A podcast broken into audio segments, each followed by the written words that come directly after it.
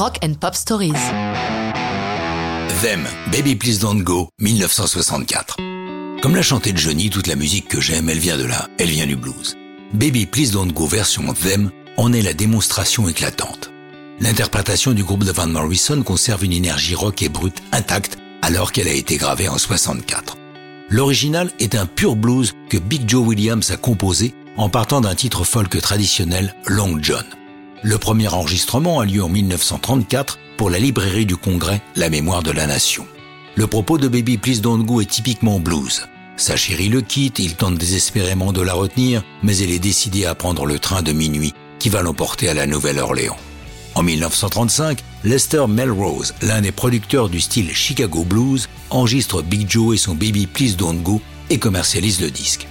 Les statistiques incertaines de l'époque et l'honnêteté de Melrose étant relatives, on ignore les ventes réalisées. Ce que l'on sait, c'est que Baby Please Don't Go permet à Williams de s'imposer durablement dans les grands noms du blues.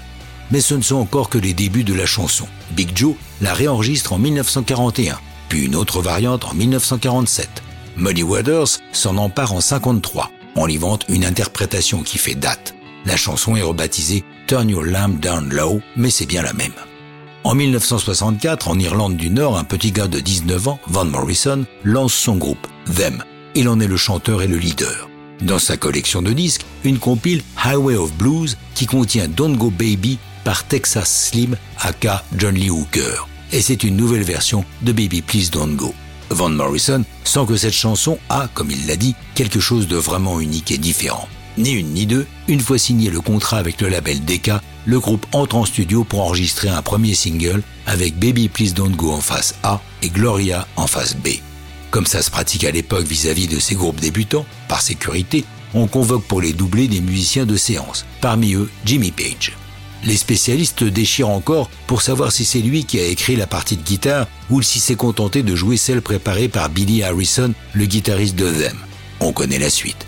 Baby Please Don't Go grimpe à la dixième place du hit briton, mais lorsqu'on retourne le disque, Gloria est un carton mondial.